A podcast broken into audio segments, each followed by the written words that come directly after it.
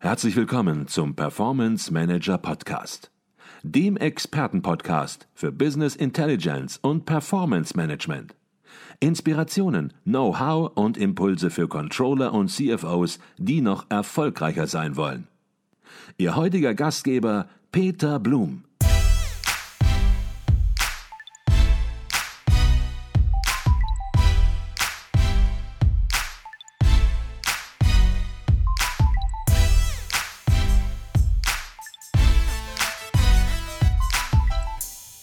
Herzlich willkommen im Performance Manager Podcast. Mein Name ist Peter Blum. Ich bin hier auf der Controlling Inspiration in Berlin und spreche mit Philipp Wicke. Philipp Wicke ist geschäftsführender Gesellschaft der TD Trusted Decisions GmbH und Experte, wenn es um strategische Unternehmensberatung geht. Er hat 15 Jahre nationale und internationale Projektleitungskompetenz und Sie haben zahlreiche Unternehmen begleitet, äh, um erfolgreiche Projekte zu, durchzuführen. Und wir wollen uns heute über ein ganz spannendes Thema unterhalten, nämlich über das Thema Entscheidungsfindung im digitalen Zeitalter. Ich freue mich, Sie im Podcast bei uns zu haben. Herzlich willkommen im Podcast, Philipp Wicker. Ja, vielen lieben Dank, Herr Blum, und danke für die Einladung und ich freue mich auf das Gespräch. Herr Wicke, Sie haben hier auf der Controlling Inspirationen auch einen Vortrag gehalten. Und in diesem Vortrag haben Sie gesagt, es ist ganz einfach, gute Entscheidungen zu treffen, nämlich das ist eine Fähigkeit, die man lernen kann. Und dann fragt man sich natürlich, wie kann man lernen, gute Entscheidungen zu treffen? Richtig. Um gute Entscheidungen zu treffen und um das zu lernen, ist es wichtig, sich erstmal mit den Begriff Entscheidung auseinanderzusetzen, mit dem Weg zur Entscheidung und mit Entscheidungstypen. Vereinfacht gesagt, wenn wir von Entscheidung reden, dann reden wir von Daten, Daten, die zu Informationen werden. Wenn wir denen eine Bewertung geben, dann wird daraus Wissen. Das Wissen, wenn Sie es anwenden, dann treffen Sie eine Entscheidung und entscheidend ist natürlich auch, dass Sie das dann umsetzen. Mhm. So, wenn wir den Weg zur Entscheidung sozusagen verinnerlicht haben und auch verstanden haben, dass Entscheidung sowohl eine Auswahl ist, das bedeutet, dass auch nicht entscheiden eine Wahl ist, dann ist es noch wesentlich, dass Sie, lassen Sie es mich so formulieren, dass Sie Typen von Entscheidungen identifizieren mhm. und es nachweislich, ähm, dass Sie mindestens mit zwei Systemen, mit zwei Entscheidungstypen arbeiten, nämlich einmal mit dem rationalen ähm, geführten Entscheidungen, dem sogenannten Kognitionssystem und die Intuition basierend auf dem Emotionssystem, nämlich die sogenannte Bauchentscheidung. Mhm. Und wenn Sie dieses Fundament verinnerlichen, dass Sie mit zwei Systemen arbeiten und sich auch ein wenig davon verabschieden, dass es heißt Kopf oder Bauch, sondern mhm. eher sagen sowohl als auch, weil auch das Emotionssystem basiert auf Ihrem Gehirn. Das sind zwei autonom arbeitende Werkzeuge, wo auch so ein bisschen das Dilemma ist, dass es zu unterschiedlichen, ja, ich sag mal, Entscheidungsideen kommen kann. Und dieses Dilemma, dieses gleiche Bild, so ein kohärentes Weltbild, um das mal ein bisschen wissenschaftlich zu, zu formulieren, zu benutzen, da liegt so ein bisschen das Dilemma. Und hier gilt es eben auch einfach zu lernen, sich der Intuition, dem Bewussten zugänglich zu machen und hier mit Werkzeugen besser und einfache Entscheidungen zu lernen. Mhm. Jetzt haben Sie zwei Bereiche unterschieden, nämlich einmal sozusagen die rationale Entscheidung und dann die ja, emotionale Entscheidung, die Entscheidung aus dem Bauch die ich jetzt gar nicht irrational nennen würde, aber eben aus dem Bauch heraus. Ähm, ich würde das gerne um eine weitere Dimension erweitern. Heutzutage werden Entscheidungen ja auch immer komplexer. Äh, es sind nicht mehr einfache Ja-Nein-Entscheidungen. Es gibt zig Optionen. Es gibt auch mehrere Optionen, die man, sag ich mal, in Feinheiten miteinander abwägen kann. Ist entscheidend heute ähm, äh, im Grunde genommen für alle unterschiedlichen Optionen gleich, für unterschiedliche Entscheidungen gleich gut zu lernen oder gibt es dafür, sage ich mal, strategische Entscheidungen, andere Entscheidungsprozesse als bei operativen Entscheidungen? Vom Grundsatz her, wenn Sie von diesen Entscheidungstypen hergehen, wenn wir jetzt erstmal uns wirklich auf das Thema Bauchentscheidung und auf rationale Entscheidungen basieren, dann gibt es unterschiedliche Rahmenbedingungen, mal unabhängig, ob es eine operative oder eine strategische Entscheidung ist. Es gibt unterschiedliche Rahmenbedingungen, wo welches System die bessere, der einfachere Ergebnis schafft. Und vielleicht ist eine einfache Kernaussage, dass komplexe Probleme nicht immer komplexe Lösungen bedeuten, äh, also mhm. notwendig sind. Es ist nicht mhm. immer richtig in einer komplexen Welt, in einer VUCA-Welt, mhm. ja, ähm, immer die Statistik, die Logik zu verwenden. Manchmal gibt es für ein komplexes Bild und für ein komplexes Problem eben eine einfachere Lösung, eine Abkürzung, eine Heuristik so zum Beispiel zu verwenden, wo es wirklich sinnvoll ist, auf seine Intuition zu achten. Und das ist weniger abhängig davon, ob es eine strategische oder eine operative Entscheidung ist. Mhm. Wenn man Entscheidungen trifft, dann geht es natürlich auch darum, Entscheidungsfallen oder Denkfallen zu vermeiden. Und wenn man in Buchhandlungen geht, dann gibt es dann natürlich zig Bücher, die sich genau um dieses Thema ranken. Und da steht dann meistens drauf eben die zehn Punkte, die Sie beachten sollten, um eben diesen falschen Denkmustern aufzusetzen. Gibt es diese falschen Denkmuster? Erkennen Sie die auch in Unternehmen? Und wenn ja, welche sind das? Können Sie da so zwei, drei vielleicht herausarbeiten? Das ist eine ganz spannende Frage, Herr Blum, mit der sich eben auch nicht nur die Literatur, sondern eben auch die Wissenschaft mit schon seit sehr, sehr langer Zeit miteinander beschäftigt. Wir reden hier von sogenannten kognitiven Verzerrungen. Es sind wirkliche systematische Fehler und es ist wesentlich für gute Entscheidungen, dass man diese kognitiven Verzerrungen eben kennt, diese Denkfehler, Fallen kennt, um eben nicht in diese Falle hineinzutapfen. Mhm. Und vielleicht erlauben Sie mir ein ganz einfaches Beispiel zu nehmen. Es gibt eine sogenannte ähm, Verlustaversion es ist nachgewiesen, dass die Emotion, dass der Mensch mehr auf den Verlust, den Verlust höher gewichtet als eben den Gewinn. Mhm. Und wenn wir das mal ganz klassisch auf vielleicht einen Aktienkauf, dieses Beispiel nehmen, dann ist es nachgewiesen, dass es einfacher ist, einen Aktiengewinn wirklich zu realisieren, die Aktie wieder zu verkaufen, den Gewinn mitzunehmen, anstelle einen vielleicht vorher definierten Verlust, die 10 Prozent, dann ist die Aktie da und dann kommt dieses Emotionssystem und spielt uns halt diesen Streich, dass uns, ach Mensch, vielleicht ändert es sich ja doch nochmal und man, man realisiert eben nicht den Gewinn. Und wenn Sie das Ganze mal vielleicht in einen praktischen Tipp umsetzen, jetzt steht Silvester wieder vor der Tür. Vielleicht sind Sie auch jemand oder die Hörer jemanden, der sich Ziele setzt, gerade die Controller fürs nächste Jahr. Sie wollen etwas sportlich erreichen, Sie wollen etwas in der Weiterbildung nehmen.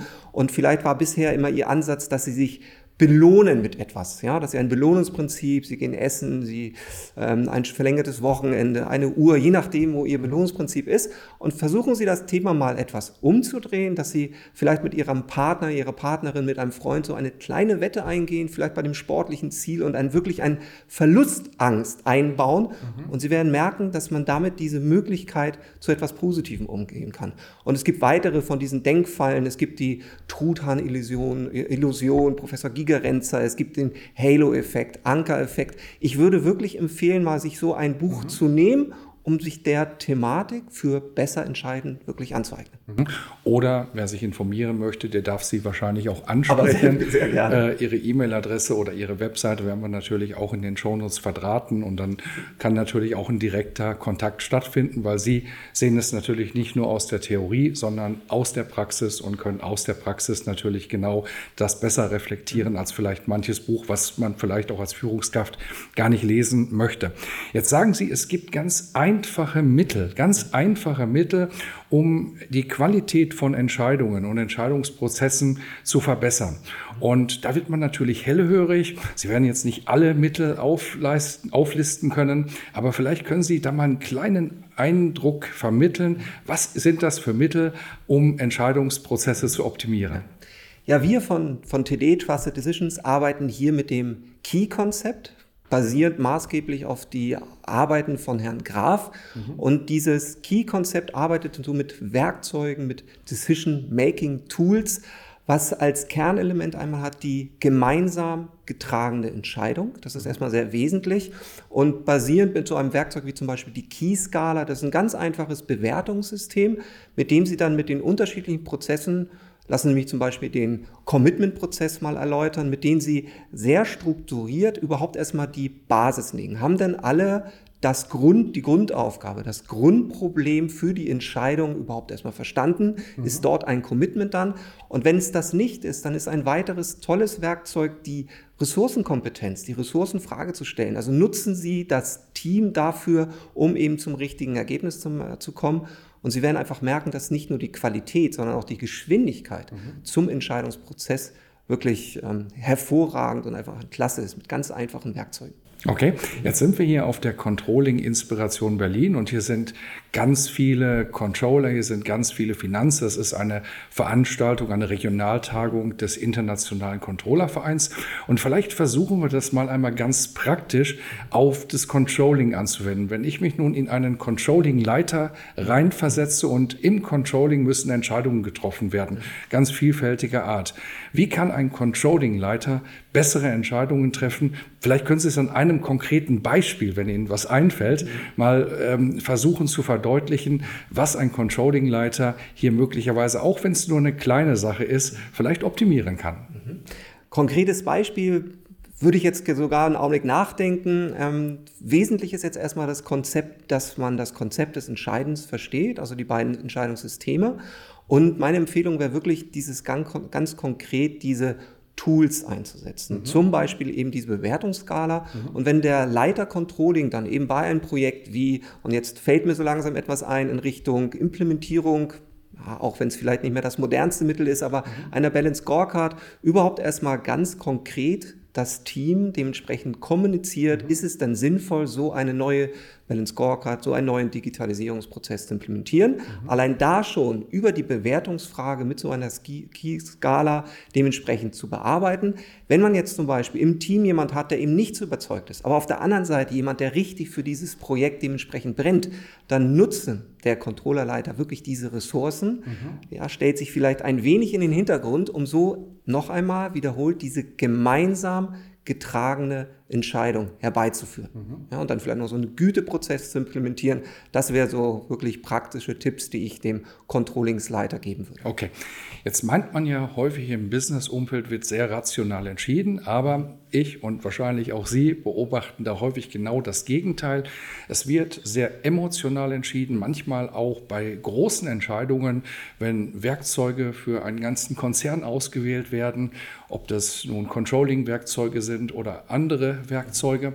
Und es wird hinterher versucht, eine emotionale Entscheidung, da hat mir jemand besser gefallen oder die Oberfläche hat mir erstmal so besser gefallen, eine emotionale Entscheidung rational zu erklären. Ist das auch etwas, was Sie sehr häufig im Business-Umfeld beobachten, dass emotional entschieden wird und rational erklärt wird hinterher?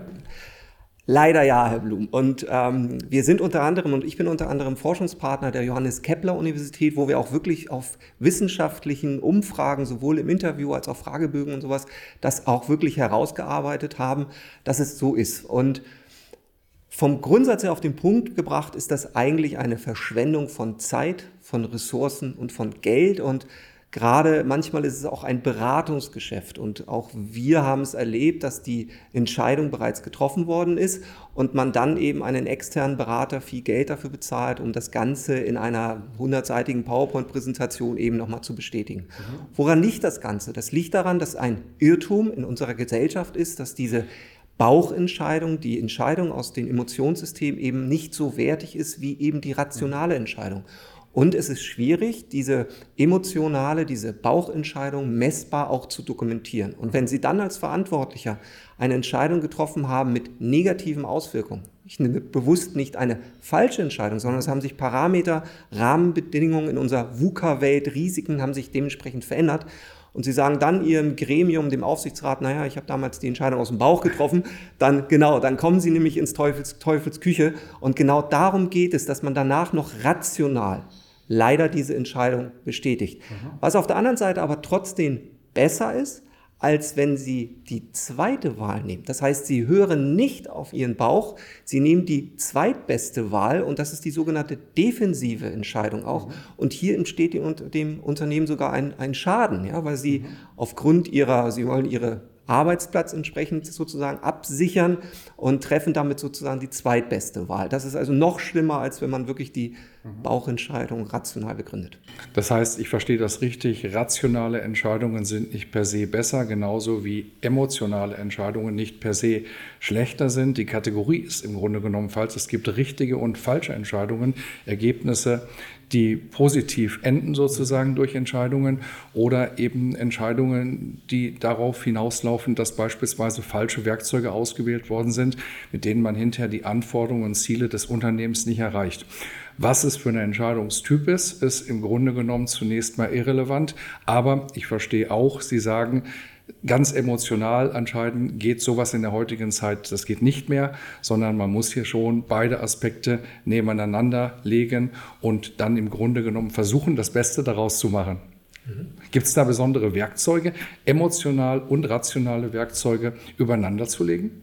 Jetzt, so würde ich das gar nicht sehen, von wegen übereinander zu legen, sondern wir müssen nachvollziehen, dass es eben zwei autonome Werkzeuge sind. Mhm.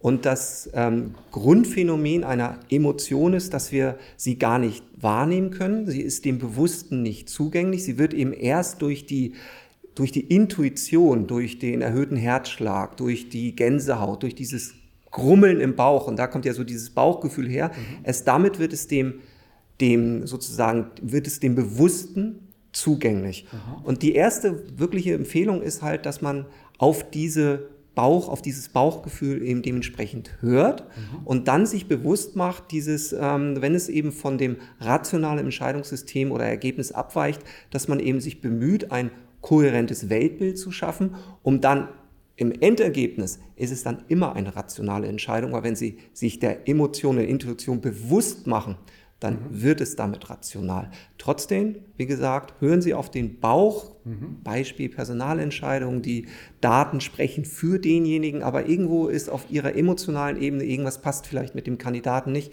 Also gehen Sie nochmal mit sich ins Gericht und versuchen Sie damit dementsprechend die Entscheidung zu machen, als Beispiel. Wunderbar. Herr Wicke, die letzte Frage bei uns im Podcast, die ist immer die gleiche und die möchte ich natürlich Ihnen auch stellen und ich bin gespannt, welche Antwort Sie vor dem Hintergrund Ihrer speziellen Erfahrungen ähm, geben. Nämlich die Frage geht ungefähr so, was würden Sie jungen Controllern oder auch Young Professionals mit auf den Weg geben, die nun ins Berufsleben kommen? Worauf sollten die achten, damit es mit der Karriere, wie Sie das auch immer definieren, den Begriff Karriere, in die richtige Richtung geht? Was sind da Ihre Erfahrungen? Gut, Herr Blum, wenn man sich mit Ihrem Podcast beschäftigt, dann weiß man ja da auch, das ist eine Frage, auf die man sich wirklich vorbereiten kann. Und ich habe auch ein bisschen drüber nachgedacht und was ich auf alle Fälle finde, ist, dass sich das Bild des Controllers, und das zeigt sich auch heute wieder an dieser Konferenz, gar nicht so massiv verändert hat zur Vergangenheit, wie es vielleicht manchmal gesprochen wird, publiziert wird. Er, der Controller ist immer noch in der Schnittmenge, er ist immer noch eine beratende Funktion für das Management und soll hier mit Hilfe von Analytik und auch mit Kommunikation und so und dementsprechend unterstützen. Meine klare Empfehlung wäre, weil das Ganze so komplex geworden ist und auch so schnelllebig, dass sich der junge Controller, die junge Controllerin schon auf einen Teilaspekt spezialisiert, etwas mehr datenaffin, also mehr so in die Richtung als Kollege, Sparingspartner des Datenwissenschaftler ähm, kommt, aber auf der anderen Seite auch ganz wichtig, diejenigen, die mehr, mehr kommunikativ sind, weil wir müssen ja auch noch diese Ergebnisse mit dem Management dementsprechend ja, beraten und eben erklären als Sparingspartner. Und das ist auch ein ganz, ganz wichtiger Part, den man genauso lernen sollte und sich eben darauf spezialisieren mhm. darf. Was meine Empfehlung aber trotzdem ist, sich nicht zu sehr zu spezialisieren, das große Gesamtbild dementsprechend aber zu, zu behalten des Controllers. Wunderbar. Ich glaube, das können wir genau so als Schlusswort stehen lassen. Wir haben uns unterhalten über Entscheidungsfindung im digitalen Zeitalter und wie es Thema im Grunde schon angelegt war, es bleiben viele Fragen offen. Es sind einige beantwortet worden, aber insgesamt sicherlich ein Thema, zu dem wir uns auch noch in Zukunft viel unterhalten könnten. Herzlichen Dank, Herr Wicke, für diesen spannenden Podcast. Vielen Dank für die Einladung und vielen, vielen, vielen lieben Dank für das spannende Interview.